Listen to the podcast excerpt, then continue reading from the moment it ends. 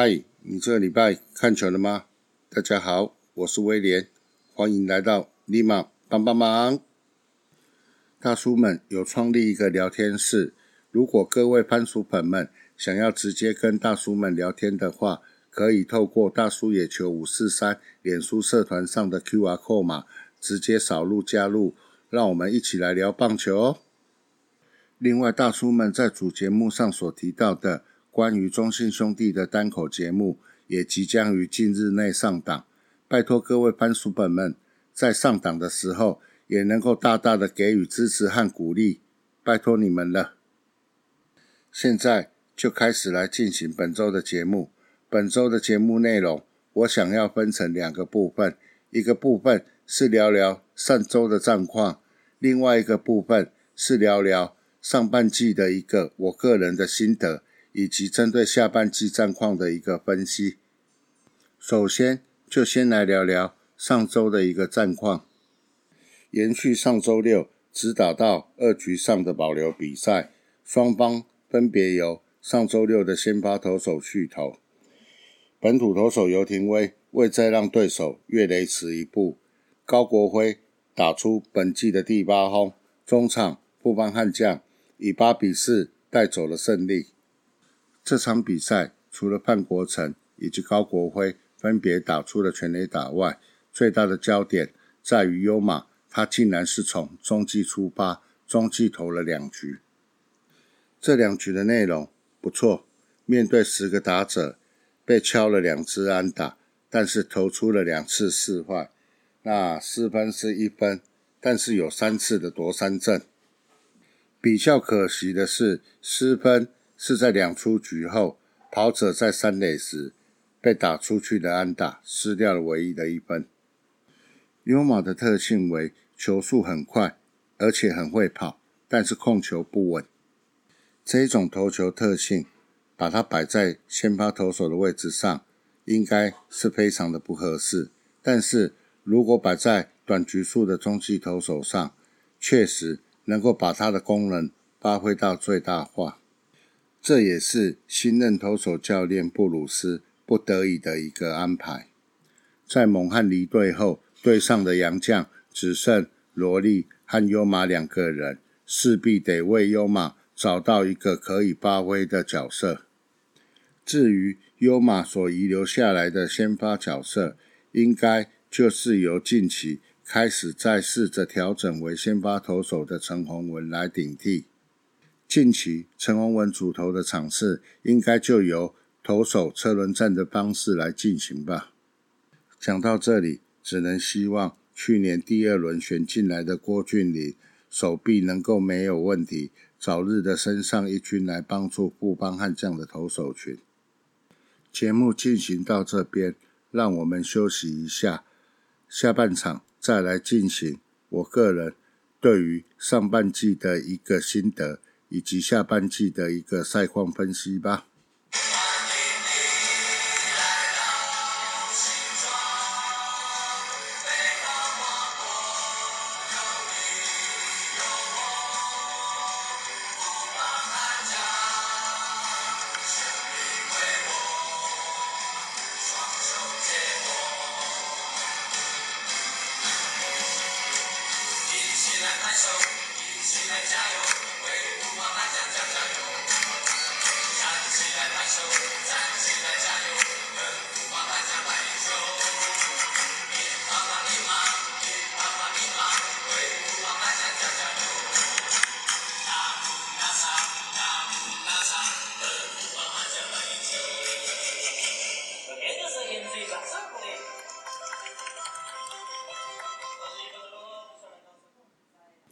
欢迎回到立马帮帮忙。中华职棒三十二年上半季，让人难忘的一个半季，受到疫情影响，于开季两个月后停赛，于停赛两个月后又再度开打。在此，每一队的球员都难以维持手感的状况下，恭喜中信兄弟超越统一师，拿下上半季冠军，拥有台湾大赛的门票。而对于富邦悍将来说，也是令人难忘的一个半季，季前杨将的超前部署，让球迷充满了希望。但是随着开幕日的接近，首先纳恩斯于国外自主训练时受伤，于正式比赛后所杀伤了腿部，十字韧带断裂。于停赛即将复赛时，邦威代表国家打奥运，杰斯则因个人因素，两人先后离开。而纽纳斯于复赛后只打了七场，因岳母确诊也离开了球队。目前的洋将阵容只剩下罗莉、蒙汉和优马。结果八月二十二号的新闻，蒙汉因为父亲病重的关系。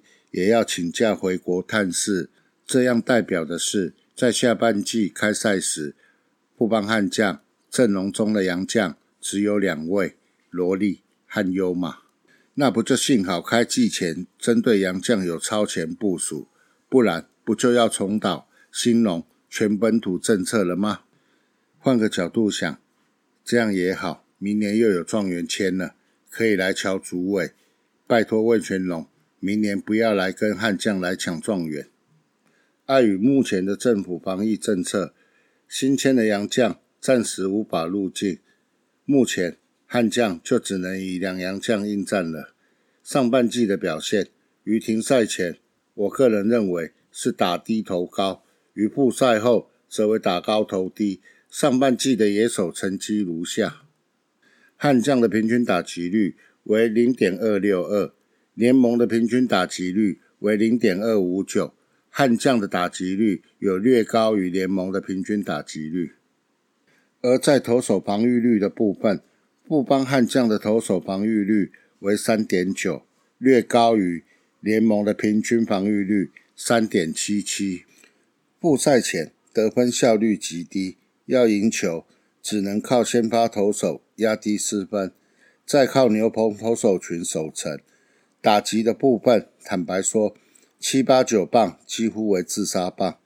在国徽及蒋志贤相继因伤离场后，得分更加显得困难。打线上只能靠着王振堂、林奕泉、高国林火力串联下攻城略地，打击上无法串联制造大局。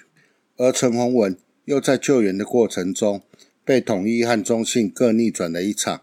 也导致了于复赛后，教练团把他和曾俊岳的角色互换，由十九岁的曾俊岳来担任守护神的任务，到上半季赛程结束。而在复赛后，则呈现与复赛前相反的情况，两位羊头的离开，接替了猛汉表现中规中矩，但另外一位优马，不论在控球以及失局数的表现上不尽理想，造成了牛棚的负担增加。所幸于没争冠压力的时期，伤愈复出的林奕豪以及吴世豪的好表现，减轻了牛棚的负担，并增加了教练团于下半季牛棚调度的信心。在野手的部分，复赛后外野手高孝仪的连续安打好表现，为他建立了一军出赛的机会。与申浩伟轮流在一军出赛，教练团的调度方式。就是谁的状况好谁上，标准的红种调度模式。外野的其他两个位置就是高家兄弟负责。变化比较大的位置是在内野，原先的游击手李宗贤因打击不佳，曾一度被换至老本行三垒。一方面降低防守的压力，来增加打击的提升；一方面替换打击也不佳的新元旭。可惜这个调度。并没有改变李宗贤打击不彰的情形。三垒的这个位置，直到启用今年从桃园转队来的杨瑞成，才固定了下来。李宗贤的打击率为一成九八，新元旭的打击率为两成四六，而杨瑞成的打击率为两成八八。确实，在打击上，杨瑞成成绩比李宗贤和新元旭要来得好。可惜在三垒的位置固定后。原本设定的有几手纽纳斯因岳母染疫而必须离队，和之前离队的杨将不同之处在于，之前的杨将球团都是直接注销，而纽纳斯球团是以降二军的方式处理。虽然入境需要十四加七的隔离观察，但因下半季才刚要开始，或许或许下半季还是有机会看到纽纳斯的身影。纽纳斯效力七场的成绩如下：二十六个打击，打击率是三乘二零，那有打出的一支全垒打。坦白讲，至少是个长枪。希望能够在岳母平安健康下，在下半季纽纳斯能有机会再回来为富邦悍将效力。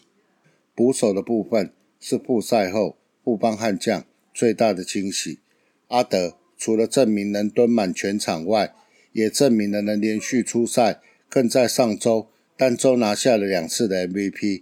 他的好表现无疑是帮富邦在下半季防守以及攻击上。注入了一股强心针，布邦以单周四胜一负的好成绩结束上半季后，休息四天后，即将迎接下半季的开战。上半季各队的战绩如下：蜂王的中信兄弟三十五胜一和二十四败，排名第二的统一 CBA 勒本斯三十二胜二和二十六败，排名第三的乐天桃园三十胜三十败。胜率刚好五成，排名第四的布邦悍将二十八胜一和三十一败，排名第五的魏全龙二十二胜二和三十六败。对于布邦悍将来说，除了在上半季季中一军打击教练更换为中城右外，也于上半季的最后一场赛前将一军投手教练更换为布鲁斯，展现出发现问题。并解决问题的决心，祭出打击不正的问题，在布赛后已稍有改善。在正权三国德打线的带领下，已有鲸吞蚕食的能力。上半季末的几场比赛，甚至有逆转超前的能力。内野手方面，需要担心的是有几手的攻击火力。在纽纳斯没归队前，应该就是陈凯伦和李宗贤轮替了。防守端没有太大的问题，进攻端期盼至少要有确实执行战术推进垒包跑者的能力。二垒由王正堂负责，打击上的缠斗力有恢复到一八年的实力，长打能力也有进步。下半季的开路先锋非他莫属。阿转的定位则是对方先发投手而定，对方先发投手为左投时，则在板凳待命。下半季的 DH。由他和高国辉轮替为主，野手的部分经由复赛后的调整，阵容已趋近固定。可能的变动就是四五号外野手的状况调整，以及伤兵归队后的变动而已。目前的伤兵伤愈后会调整立即上一军的为外野手林哲轩和内野手蒋志贤这两位球员。变数比较大的部分在投手的部分，因为目前只有两位洋将。优马势必留在一军，上半季最后一场的使用方式，应该就是他下半季的使用方式。从牛棚出发，给他干净的开局。虽然他的控球不稳，但是球速快且不好打，短局数的救援能够发挥他的最大价值。吴世豪、王卫勇、曾俊岳、郭俊麟为胜利组牛棚。郭俊麟伤愈归队后。应该也是会从胜利组的牛棚出发，而蓝凯清、林义祥、陈伟林则为功能性左投，谁的状况好就在一军。投手除了优马外的另外一个变数，应该就是陈宏文。朝先发去调整的可能性非常大，毕竟先发投手的部分，除了罗莉、江少庆、陈世鹏外，如果遇到单周五战时，游艇为暂时只能中性专武的情况下，少了一位四号先发投手，故陈宏文往先发投手去调整是非常有可能的。纵观下半季，改善攻击上七八九棒的上垒率能提高，推进垒上跑者战术的执行，全队的盗垒次数能提高，增加垒间推进的能力。这边我提一下上半季各队的盗垒次数。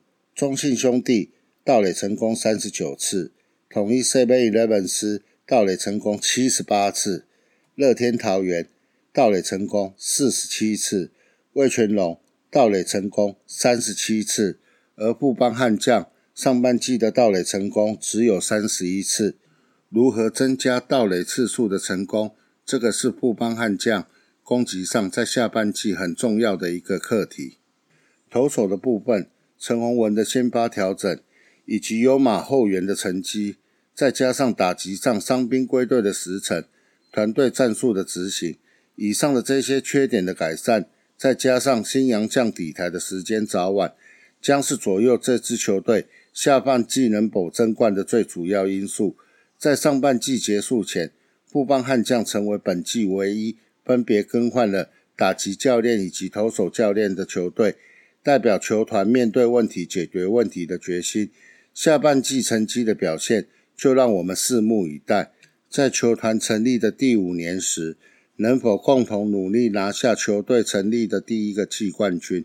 对了，下半季的成绩要好，上半季对战魏全龙的恐龙阵。四胜一和失败的劣势，要先找到克服的方法才行。最后，不管今年下半季悍将的战绩为何，身为球迷的我，希望教练团的眼光能放远一点，不要以投一修四的方式再过度使用江少庆。别忘了，江少庆可是签了四年半的合约啊！以上就是本周的节目内容。希望你们会喜欢，我们下周见，拜拜。